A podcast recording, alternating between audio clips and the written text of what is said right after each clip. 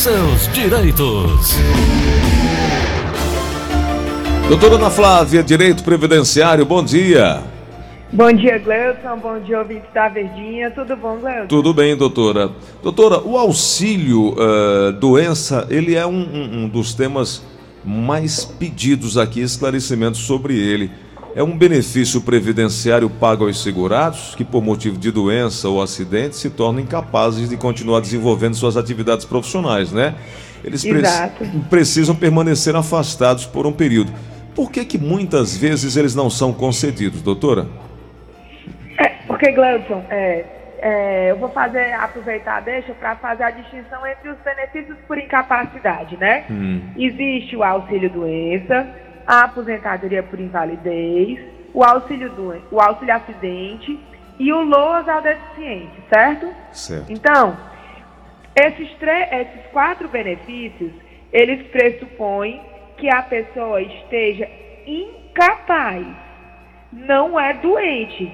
Você há de convir comigo que a pessoa estar doente não é a mesma coisa do que estar incapaz, né? Sim, sim. Às vezes a gente está gripado, está com uma crise de garganta, que é uma doença, mas não está incapaz de ir trabalhar, confere? Sim, então, sim. muitas vezes as pessoas efetivamente confundem ser portadoras de doença com estar incapacitada para o exercício de sua profissão ou de qualquer outra, entendeu? Tá. Então, o auxílio doença, a pessoa tem que estar doente e incapaz para o exercício da sua profissão. Por exemplo, eu, eu, eu trabalho como pedreiro. Estou com uma hérnia de disco estrangulada. Pronto. Como pedreiro, como exige esforço físico para aquela profissão específica, eu não estou podendo trabalhar, então eu posso me afastar em auxílio doença. Certo?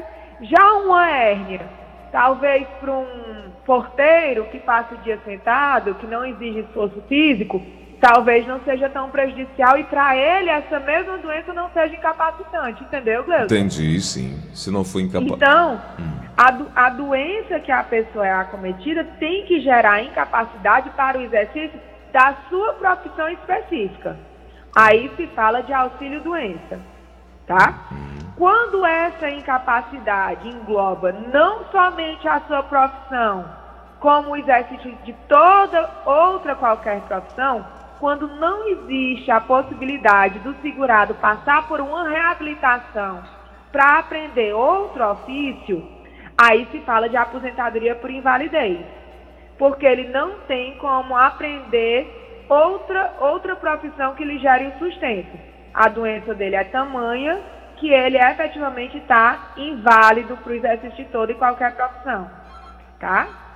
Então, já vai a diferença entre a aposentadoria por invalidez e auxílio doença. O auxílio acidente, Gleudson, já é um, um, benefício de valor menor, né? Que ele é, é meio, meio salário benefício. E ele é quando a pessoa sofre um acidente, seja de trabalho ou de qualquer natureza, que gere uma limitação ao exercício da profissão que ele exercia, tá? Então, é, por exemplo, trabalhava numa indústria, teve um dedo amputado e naquela profissão de produção ele não pode, mas lá dentro da indústria ele pode ser realocado para um serviço gerais. Sim, sim. Então, ele gera uma limitação para o que ele exercia, mas ele continua podendo trabalhar tá? Então, quando tem essa limitação de um órgão, de uma função, é o auxílio acidente. E o outro, aí esses três, esses três que eu falei agora, eles são benefícios previdenciários. Ou seja, pressupõe que o cidadão brasileiro esteja em dia com o INSS, ou pagando como contribuinte individual, ou o empregado, que aí a obrigação de pagar é da empresa, ou no período de graça, que era sobre esse assunto que eu estava querendo falar amanhã, Gleuson. Hum. Eu, a gente falou semana passada sobre aquele projeto de lei que tem do INSS avisar quando está iniciando e terminando o período de graça para a pessoa voltar a contribuir. Sim, sim, sim. Então eu acho que amanhã a gente pode fazer um, um uma discussão acerca desse período de graça, o que é, quanto tempo dura, tá? Uhum. Perfeito. Então, é, o, esses três benefícios, auxílio doença, aposentadoria por invalidez e auxílio, doença, e auxílio acidente, ele pressupõe que o cidadão seja segurado do INSS, tá? Quando não existe o vínculo previdenciário, ou porque a pessoa não está pagando, ou porque já pagou há muito tempo, já passou o período de graça e já perdeu a qualidade de segurado, existe o benefício chamado LOAS ao deficiente, é o BPC, né? Sim. Então, esse benefício, a pessoa tem que estar incapacitada para todo e qualquer trabalho, né? Pelo período de pelo menos dois anos, Gleison. É, o, o LOAS, ele determina que essa incapacidade tem que ser por um período prolongado. E outra exigência do LOAS é que a renda per capita familiar tem que ser inferior a um quarto salário mínimo. Ou seja, esse é um benefício para a população efetivamente carente, que chega a quase a condição de miserável, sabe? Hum. Então, como eu venho batendo sempre, a melhor forma de garantir benefícios junto do INSS é pagar o INSS, né? Existe a contribuição de 5%, de 11% e de 20%. Então, foram criadas essas outras alíquotas, né? Para facilitar que a pessoa mantenha-se segurada. Então, okay. a melhor opção é essa: pagar o INSS. Não tem condições de pagar, sempre lembra que existe o LOAS, que o LOAS tanto vai para o deficiente como vai para o idoso acima de 65 anos. Ok. Perfeito. Bom, então vamos para as perguntas aqui no show da manhã de hoje, mas antes me, dá, me deixa aqui mandar um grande abraço para o nosso colega Jacó, lá do Diário do Nordeste, o Jacó Boi, como ele é conhecido, tá ligado com a gente, e o Paulinho Salles de Canindé tá lá trabalhando, acompanhando tudo com muita atenção, é, tá dizendo que lá choveu muito ontem lá na região é, ali de Canindé, cidade de Canindé e toda aquela região, e... Tá dizendo que Ô, tinha, pensa, tinha né, é, tá dizendo que tinha sapo pedindo socorro para não morrer afogado, de tanta chuva lá. é uma alegria grande, porque aquela região ali é bastante quente, bastante seca, né? É bem árido, né? É, verdade. Sofre mesmo, sofre mesmo com, com a seca lá. E agora com a chuva dá um, um, um novo alento. Vamos aqui na linha da Verdinha. Alô, quem fala? Alô? Oi, quem fala? Joana? Oi, Joana, bom dia, tudo bem? Bom dia. Qual é a pergunta que você quer fazer? Sim, eu queria fazer a pergunta para a doutora. Eu tenho 25 anos de contribuição e vou fazer 70 anos em março. Pela lei antiga, teria que ter 30 anos de contribuição, né? 60 anos. Eu queria saber dela se eu posso pagar esses 5 anos que está faltando. Doutora. Boa pergunta. Eu vou fazer só algumas ponderações, certo? Pela lei antiga, 30 anos de contribuição não exigia 60 anos, A aposentadoria por tempo de contribuição não, não tinha a exigência dessa idade mínima que ela está falando, tá? Uhum. É, agora, com a reforma da Previdência, com 60 anos, bastava ter 15 anos de contribuição, que ela já tem, ela tem 25, né? Uhum. Com a reforma da Previdência, passou a aumentar a idade da mulher para a aposentadoria até atingir os 62 anos. Sim. Então, agora em 2021, a idade que está valendo é 61 anos. Então, se ela for completar 61 anos agora em 2021, com os 25 anos de contribuição que ela já tem, ela pode pedir aposentadoria por idade sem a necessidade de pagar os 5 anos como ela perguntou, tá certo? Hum. Com relação a pagar cinco anos para completar 30 anos, o pagamento dessas, desse tempo em atraso tem que ter tempo em aberto mesmo. Se ela tiver trabalhado 25 anos direto numa empresa, ela não tem lacuna a ser paga, tá? E o mais importante, para pagamento de períodos em atraso, tem que já é, ter vertido algum tipo de contribuição para o INSS como contribuinte individual. Ou seja, se a pessoa sempre trabalhou de carteira assinada, não pode pagar lacunas. Tá. Entendido.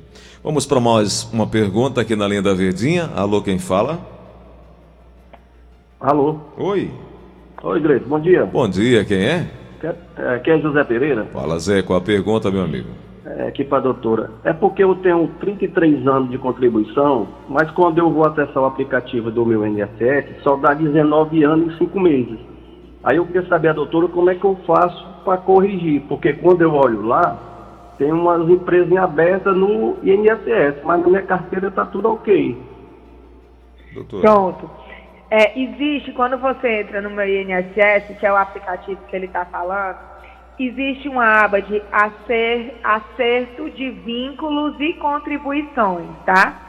Eu, eu digo muito, Gleuton, às vezes as pessoas me mandam um WhatsApp dizendo assim, doutora, é, eu tenho tanto tempo de contribuição, tá dizendo aqui no site INSS. Eu digo, eu não confio, né? Porque exatamente o que o seu José está dizendo. Às vezes acontece de a empresa não dar baixa no vínculo no INSS e realmente ficar com a data de saída em aberto, de forma que não tem como esse tempo entrar no tempo de contribuição. Então, é sempre bom prestar atenção. A gente já vem dizendo aqui, né, Gleuton, que agora mais do que nunca a pessoa faça o cadastro no meu INSS, tire o CNIS e bata tempo por tempo o que tem no CNIS com o que tem na carteira de trabalho e carnê, né? Então, o seu José tem que pedir o acerto de vínculos e contribuições para levar a carteira de trabalho dele ao INSS, para que o INSS manualmente conserte o que as empresas deixaram de fazer. Tá certo. Vamos para mais uma perguntinha aqui na linha da Verdinha. Alô, quem fala? Oi. Oi, quem fala? Aqui é o Zé da Galera de Baixo Mandu. Diga lá, Zé, qual a pergunta? Eu gostaria de perguntar a doutora Ana Flávia, que a minha esposa tem. vai fazer 25 anos de carteira assinada, de empregada doméstica, e ela fez 60 anos agora em agosto. E eu quero saber se agora em fevereiro se ela tem direito de dar entrada na aposentadoria. Doutora Ana Flávia. Não, infelizmente, seu José a sua esposa não pode entrar com a aposentadoria agora. Por conta da reforma da Previdência, a, a idade que está sendo exigida agora em 2021 é 61 anos de idade. Então, a sua esposa vai ter que esperar mais um pouquinho, tá certo? O tempo de contribuição ela já tem, né? Ele está me informando que ela tem 25 anos. Mas por conta da reforma da Previdência, que mudou é, a idade, né? Ano passado, 2020, passou para 60 anos e 6 meses. Agora, em 2021, está sendo exigido 61 anos para aposentadoria. Então, quando ela completar 61 anos, ela pode sim solicitar o benefício dela no INSS. O que, pelo que ele diz, acontecerá próximo ano, né, Gleuton? Perfeito.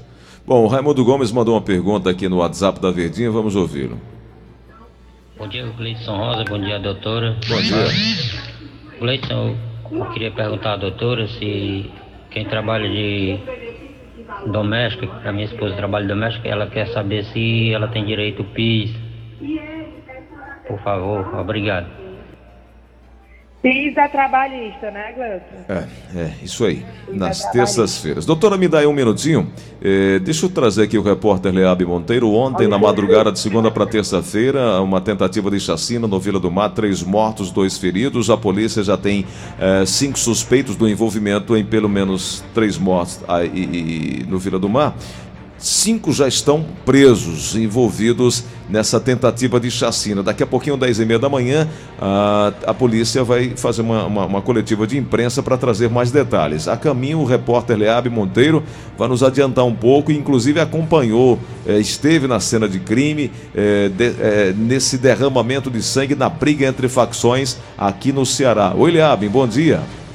Oi, Gleison Rosa, bom dia para você, bom dia a todos os ouvintes da Rádio Verde Mares. Pois bem, Gleison, a gente está caminhando já para uma coletiva de imprensa que vai começar às 10h30 na SSPBS, referente à captura, né, capturas de cinco suspeitos envolvidos aí é, nas mortes né, que aconteceram na madrugada desta terça-feira lá no Vila do Mar. Por enquanto, nós não temos as identificações, nem quem são essas pessoas, apenas as, a identificação que a gente tem é de um suspeito preso. Né, ele foi preso ontem à tarde mesmo, motorista de aplicativo, né, é o Antônio, Antônio Neto. Ele é motorista de aplicativo né, e respondia a várias passagens na justiça, né, como crimes de homicídio, tráfico de drogas, porte ilegal de arma de fogo. Então, ele já foi detido desde a tarde de ontem, né? Foi preso, né? Ele foi preso, encontra-se ainda no Departamento de Homicídio e Proteção à Pessoa e daqui a pouco, através de uma coletiva na SSPDF, a Polícia Militar e Civil vão repassar aí as informações, as identificações e quem foram as outras pessoas envolvidas né, nessa tentativa de chacina que aconteceu na madrugada de terça-feira. Inclusive, a polícia deve esclarecer como é que aconteceu o embarque dessas pessoas nesse carro de aplicativo dirigido por esse homem aí, com várias passagens, tornozelado inclusive. Ele levou esse grupo de pessoas do Papicu para a Vila do Mar. Como é que foi o convencimento? Como é que foi esse trajeto? Qual a motivação? Quem são essas vítimas? O porquê de tudo isso? É, daqui a pouco o Leabin vai estar acompanhando e repassando a partir de 12 h 05 ao vivo comigo no Comando 22. Não é isso, Leabin? É isso mesmo, Deus. 12 h 05 no programa Comando 22. Obrigado, Leabin. Bom dia para você, bom trabalho. São 9h53, continuamos falando sobre direito previdenciário. Doutora Ana Flávia conosco, tirando as dúvidas dos nossos ouvintes. Mais uma pergunta nos chega aqui, Assunção, através do telefone final 4071, que é o Sebastião Nunes. Vamos ouvir. Bom dia, doutora Ana Flávia. Bom dia, Gleison. Bom que dia. É o Nunes de Nova Rússia. Doutor, eu queria fazer uma pequena pergunta. E a pessoa está operada de uma hernia, de uma hernia frontal, ou seja, nas regiões baixas. É, imposs é impossibilidade de trabalhar e pedindo auxílio doença. Ele poderá ser, ser concedido? Doutora. É, é, outra informação, né, Guto, complementando aquela que eu, do ouvinte anterior, é que ainda tem isso que o, seu, o senhor Nunes está falando. A pessoa está incapaz, né, porque está operada, tem um período de recuperação da cirurgia. Ainda pode acontecer de o INSS negar o auxílio doença, mesmo ela tendo a qualidade de segurado, né, e estando efetivamente incapaz, né, no caso dele, a recuperação de uma cirurgia de hérnia. E aí, nesses casos, eu sugiro que seja procurado o, a, a Justiça Federal, né, o Poder Judiciário, para que a, o segurado seja submetido a uma perícia imparcial por parte da, da Justiça, né? Para ver efetivamente se existe ou não a incapacidade. E em sendo comprovada a incapacidade, é, pagar, é pago, né? É feito o pagamento de todos os atrasados, desde a época que foi pedido no INSS. Perfeito. Para fechar a pergunta aqui do Zé Milton. Cleis, bom dia, Bom o dia. Aqui do Montese. Pergunta à doutora se a minha mulher é aposentada, eu sou aposentado. Se eu morrer, ela fica recebendo minha aposentadoria? Doutora. Pronto, se os dois são aposentados, né? Os dois recebem 13 terceiro, né? Nenhum está recebendo amparo, né? Se é aposentadoria e aposentadoria. Com o falecimento dele, a esposa sim pode acumular a aposentadoria dela com a pensão por morte dele, tá certo? Pode sim.